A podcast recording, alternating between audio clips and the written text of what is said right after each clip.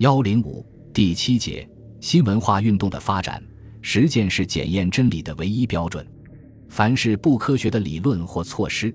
不论它是怎样用激情，即使是带有群众性的激情伴随着，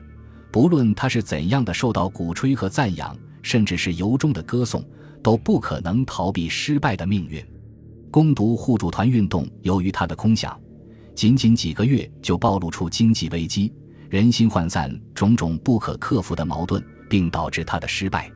中间，这种激情表现的最高昂，步子迈得最猛的，他矛盾也就暴露的最早、最严重，失败的也就最早。北京互助团第一组就是这样，第一组解散后，第二组也跟着解散，大概第三、四组还继续了几个月，但没有多久也就销声匿迹了。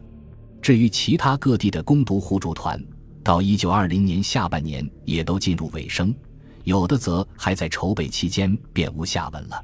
从一九二零年下半年开始，中国思想界，特别是先进的青年知识分子，形成了一种对科学社会主义的追求及学习和传播马克思主义的热潮，从而形成了一批马克思主义的拥护者，并以他们为桥梁。使马克思主义开始同中国工人运动相结合，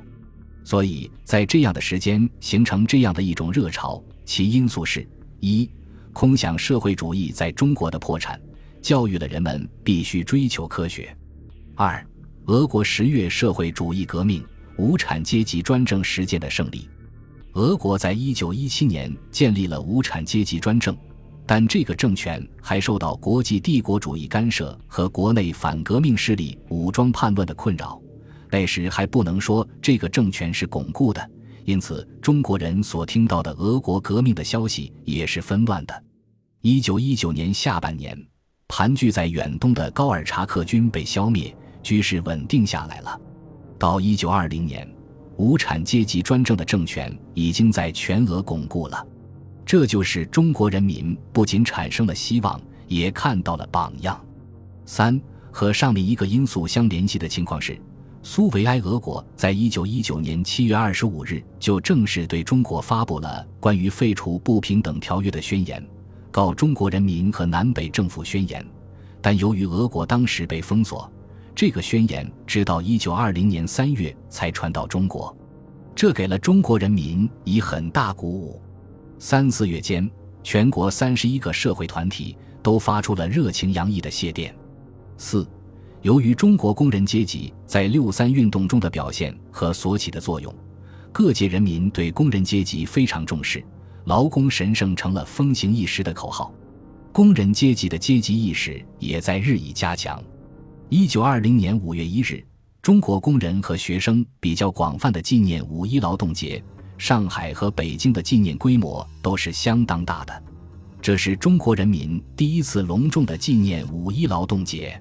新青年出版了《劳动节纪念号》，李大钊发表了《五一运动史》，陈独秀发表了《劳动者底觉悟》，上海后生纱厂湖南女工问题，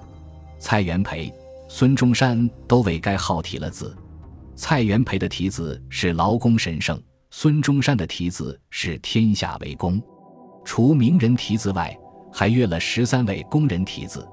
该号还发表了各国劳工运动情况的介绍及国内北京、天津、南京、唐山、山西、江苏、长沙、芜湖、无锡等地工人劳动状况的调查。